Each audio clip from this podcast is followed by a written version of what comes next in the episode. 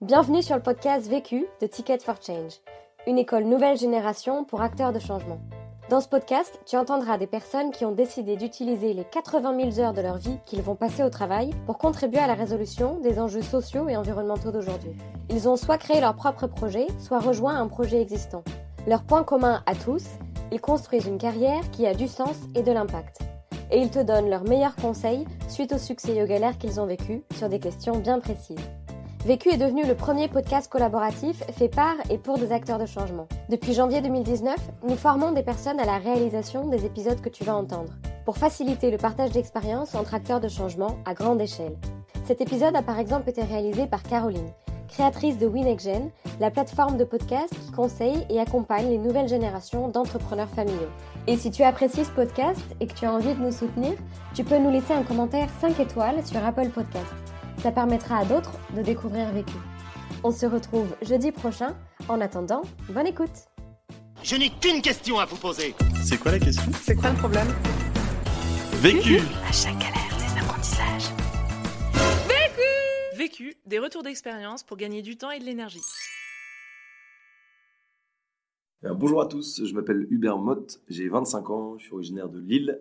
J'ai lancé le projet La Vie et Belt en juin 2017. La Vie et Belt, c'est une marque d'accessoires de mode en matière recyclée et qui sont façonnés par des personnes en situation de handicap en France. Concrètement, on a démarré avec la ceinture en pneus de vélo usé.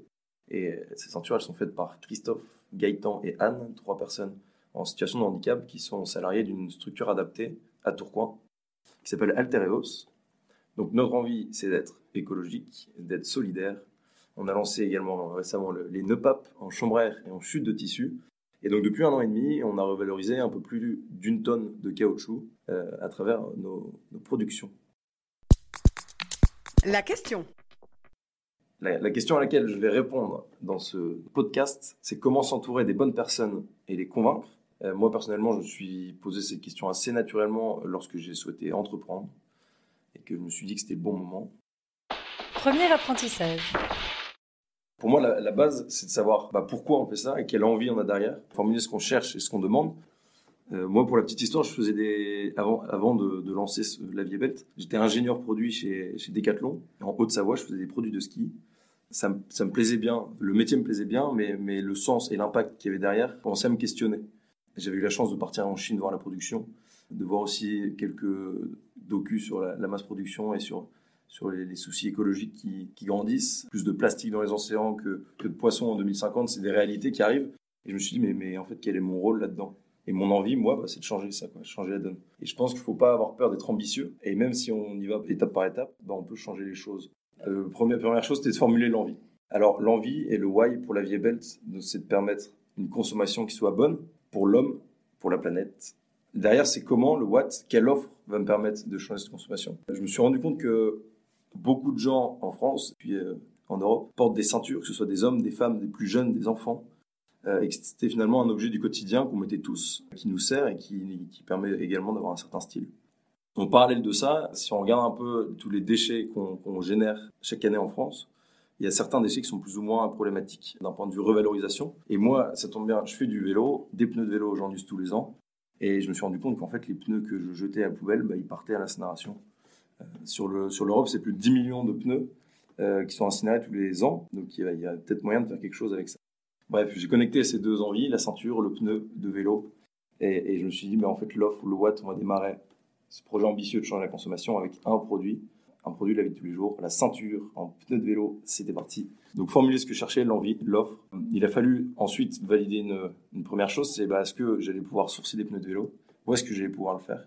Et qui allait pouvoir m'aider? Donc pour ça, j'ai été rencontrer d'abord des ateliers de vélo pour savoir ce qu'ils faisaient de leurs pneus finalement. Est-ce est-ce que ma solution allait vraiment les aider? Est-ce qu'il y avait une vraie problématique? Et, est-ce que ce que j'allais pouvoir proposer allait être une vraie solution? Donc je, me suis rendu compte qu'en fait les ateliers de vélo devaient payer la déchetterie pour, devoir, pour pouvoir déposer leurs pneus de l'eau usée et que derrière la déchetterie les envoyait chez un, un incinérateur. Donc j'ai rencontré différents ateliers de vélo, j'ai pu me rendre compte que eux, ça leur coûtait tous les mois de devoir jeter les pneus, au-delà de en fait euh, du, du désa- désastre écologique entre guillemets, euh, qu'en fait ça leur coûtait déjà. Et puis j'ai rencontré à la suite de ça différentes collectivités qui elles aussi collectent des pneus de vélo usés dans leur déchetterie et qui doivent payer derrière le traitement de ces pneus-là pour les envoyer au broyage puis à l'incinération. Donc en fait, au- au-delà de l'impact positif écologique que je souhaitais émettre, il y avait aussi potentiellement euh, bah, de l'argent à, économiser par, par ces collectivités, par ces, ces ateliers de vélo. J'ai également rencontré différentes enseignes, un peu comme Decathlon d'ailleurs, on y revient, pour, pour revaloriser leurs leurs pneus usés et aussi leurs pneus euh, qui sont parfois en, en défaut sur des productions de, de pneus de vélo usés. Deuxième apprentissage. Le deuxième apprentissage que j'ai tiré de, de cette aventure, c'est d'aller voir autour de chez soi. Lorsque j'ai lancé la vie est belle, je souhaitais pas forcément en parler à tout mon entourage proche, à mes amis, à ma famille, parce que finalement, c'est pas eux qui allaient m'aider à, à répondre à mes premières problématiques, qui étaient euh, surtout techniques. Et, j'avais peur de brouiller un peu mes, motivations, qui étaient encore un, peu, un peu faibles à l'époque. On a toujours des doutes, et encore aujourd'hui, hein, mais, mais c'est- mon envie, c'était plutôt d'aller, de sortir chez moi, d'aller voir euh, ceux qui avaient pouvoir tout simplement m'aider. En l'occurrence, c'était des cordonniers, puisqu'une fois que j'ai pu savoir que j'allais avoir des pneus de vélo usés, il fallait quand même bien en faire un produit fini, une offre, et qu'il y ait des gens qui soient prêts à acheter, euh, à acheter mes ceintures. Donc je me suis dit, mais il y a forcément des gens qui sont posés cette question, comment on fait une ceinture? Et, il y a forcément des gens autour de chez moi, dans, ma, rue, qui savent faire une ceinture, ça s'appelle les cordonniers, les artisans cuir. J'ai été en rencontrer plusieurs, certains m'ont particulièrement aidé, j'ai aussi été voir d'autres, euh, d'an- d'anciens profs de mécanique euh, dans mon école. Et, tout ça m'a amené à, rencontrer euh, en particulier une, un cordonnier qui m'a qui m'a appris à faire une ceinture avec du cuir. Et puis on a adapté la technique. Et derrière, j'ai pu adapter les problématiques du pneu sur ce process de fabrication. Pour moi, c'était important d'aller voir autour de chez soi parce que pour moi, c'est du bon sens. Euh, Il y a beaucoup de choses qui se passent autour de nous. Euh, on a tendance trop souvent à aller voir Internet. En effet, c'est intéressant. On peut vite être noyé dans les choses. Moi, j'aime le contact humain. Je mets ça aussi sur le dos du bon sens. Rencontrer les gens qui sont à côté de chez nous euh, peuvent nous, nous aider, nous éclairer et provoquer d'autres chances, en fait.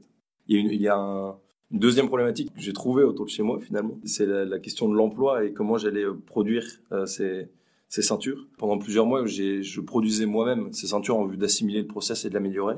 Mais il arrivait un moment où j'avais envie d'avoir un second impact, au-delà de l'écologique, c'est- c'est la- l'aspect solidaire. Euh, je pense qu'il y a beaucoup de gens en galère dans nos régions et ce serait peut-être bon de se pencher sur leur cas pour les aider, pour avancer ensemble. Donc j'ai été voir des structures qui savent faire, qui ont le savoir-faire et qui sont là depuis, plusieurs années, que ce soit des entreprises d'insertion, des structures adaptées. Euh, et, et donc j'ai pris mon téléphone pour, pour aller les rencontrer et puis finalement on a passé assez vite un partenariat avec l'une d'entre elles, je l'ai cité tout à l'heure, Altereos, à Tourcoing, pour avancer ensemble sur la transmission de la production en vue de, de produire les ceintures et de faire produire par des salariés en difficulté. Troisième apprentissage. Donc le troisième apprentissage que j'en ai tiré, c'est de rester enthousiaste et, et à la fois de garder une certaine posture euh, apprenante, si je puis dire. Pour moi, le, ce, qui est, ce qui est important dans un projet où quand on commence tout petit comme ça, c'est de savoir se mettre des, des, des mini jalons. Alors ça fait un grand mot, mais des petites victoires finalement, parce que ça permet d'avancer étape par étape et de pouvoir avoir quelque chose à fêter ou pas, mais au moins de, de, de, de se sentir avancer dans son projet. Moi, en l'occurrence, la première, euh, la première des petites victoires, c'était de finalement de réussir à, à faire une ceinture avec un pneu de vélo. C'était quand même le premier enjeu. Euh, et même si cette ceinture était pas franchement très jolie, au moins elle était fonctionnelle et c'était euh, c'était déjà un, premier pas. Je savais que personne n'allait acheter cette ceinture-là. Euh, en l'occurrence, je me disais qu'il y avait quelque chose à creuser. Voilà, c'était ma première victoire. La deuxième, c'était de valider qu'il y ait bien des gens qui soient prêts à me donner des pneus, que j'allais avoir assez de matière pour faire. Et puis ensuite, la troisième, c'était de finalement faire une belle ceinture et de me dire qu'il y a peut-être des gens euh, en dehors de mon entourage proche qui seraient prêts à, l'acheter. Euh, ça, ça a été la, mise en place du process de fabrication, de la technique.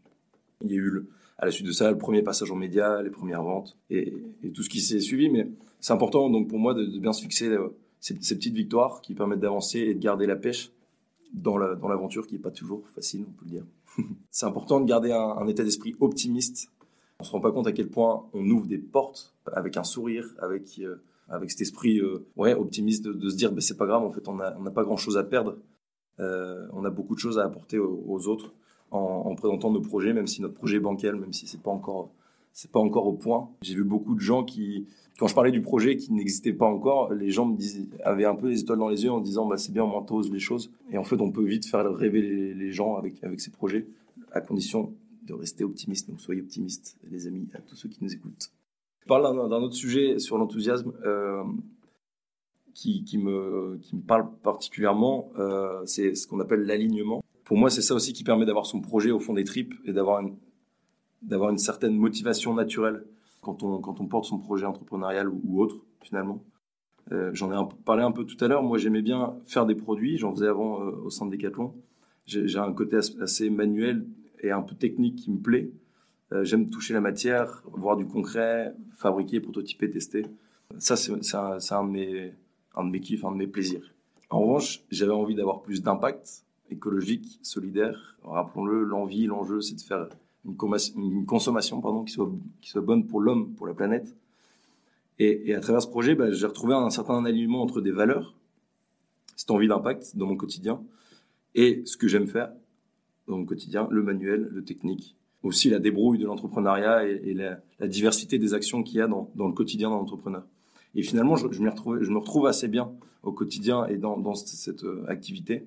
Et je pense que ça aide à être enthousiaste. Quand je parle du projet, ça me plaît et je pense que ça rayonne. Et, l'alignement permet de rayonner, d'emmener les gens, euh, d'être enthousiastes.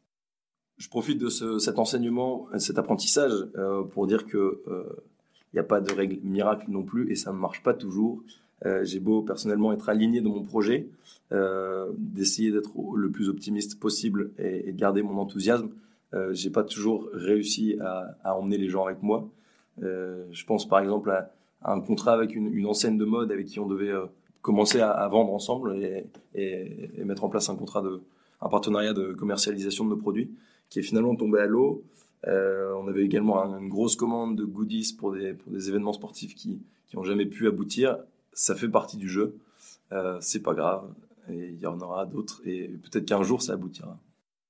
Quatrième apprentissage.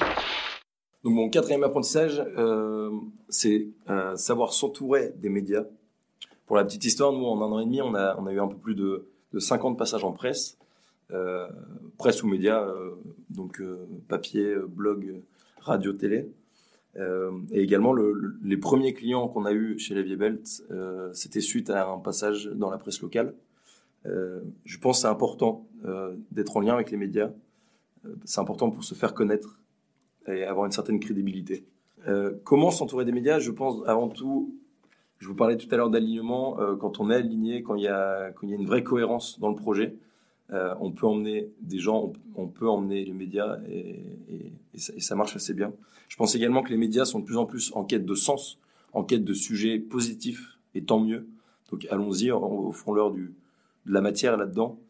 Je pense aussi que quand on a un certain côté authentique et vrai dans la manière de communiquer, eh bien ça, permet d'attirer les médias. En l'occurrence pour, la vie belle, j'aime bien rester le plus naturel possible on a l'habitude de faire quelques vidéos Facebook où on, où on raconte euh, bah, concrètement c'est quoi le quotidien chez la Vie Belt, c'est quoi les galères et c'est quoi les réussites, qu'est-ce qui confectionne les ceintures, et puis c'est Christophe, c'est Gaëtan, et il l'explique, euh, on les présente. Quand on peut faire venir des médias, on essaie de les faire venir dans l'atelier pour montrer le réel en fait de ce projet-là et, rester le plus authentique possible. Ça c'est important pour moi. Je pense également, je parlais tout à l'heure des concours les médias viennent pas mal dans les concours chercher euh, bah, des, petits nouveaux entre guillemets ou des moins nouveaux, mais en tout cas des, gens qui ont qui, remportent des prix. Et, encore un, aspect positif au fait de, de participer à un concours, c'est que euh, euh, c'est l'occasion d'aller décrocher quelques passages presse derrière ça. Et puis ce qui est génial avec les médias, c'est que les médias appellent les médias et finalement c'est un bon cercle vertueux. J'ai démarré euh, le premier article dans un, un petit euh, euh, journal local et puis et puis derrière même des, des, nationaux, des radios, des télés vont servir dans ces journaux locaux pour faire émerger des projets, pour faire émerger des, des, des sujets. Cinquième apprentissage. Donc le cinquième apprentissage que j'en ai tiré, c'est d'intégrer un réseau d'entrepreneurs. Le premier réseau auquel j'ai que j'ai intégré s'appelle la BGE. Moi, en l'occurrence, c'était pour l'aspect légal. BGE veut dire boutique de gestion d'entreprise. C'est un, service de l'État qui accompagne les entrepreneurs en France. Je dirais surtout dans l'aspect euh, légal, administratif. Euh, et ça tombait bien parce que moi, euh, j'y connaissais pas grand-chose. Euh, je pense que être dans un réseau d'entrepreneurs permet euh, aussi de bah, tenir le cap quand on a ces moments de doute qui sont naturels et normaux. Euh, moi, j'ai participé au parcours entrepreneur en 2017 euh, de Ticket for Change. Ce qui m'a plu dans, cet accompagnement, ça a été à la fois d'être challengé, parce qu'on est plusieurs dans la promo et, ça permet bah, de, ouais, de, challenger son projet avec, avec d'autres qui, qui, qui, ont des envies aussi de changer le monde à leur manière, mais, mais qui ont d'autres projets. De challenger son projet auprès de mentors également, qui ont de l'expérience, qui sont des experts. Ça m'a aidé aussi, de, un peu comme dans les concours, d'avoir une certaine rigueur, de clarifier, de structurer mon projet. Euh, on parle de, de, business social Canva ou des choses comme ça, je, je ne connaissais pas encore avant, mais c'est des, des, bons moyens justement de savoir bah, pourquoi je fais ça, qu'est-ce que je fais, où je veux aller, comment je vais y arriver et, et ça aide à, à, clarifier le tableau, tableau de bord finalement de comment, comment atteindre ses objectifs. Conseil pour gagner du temps.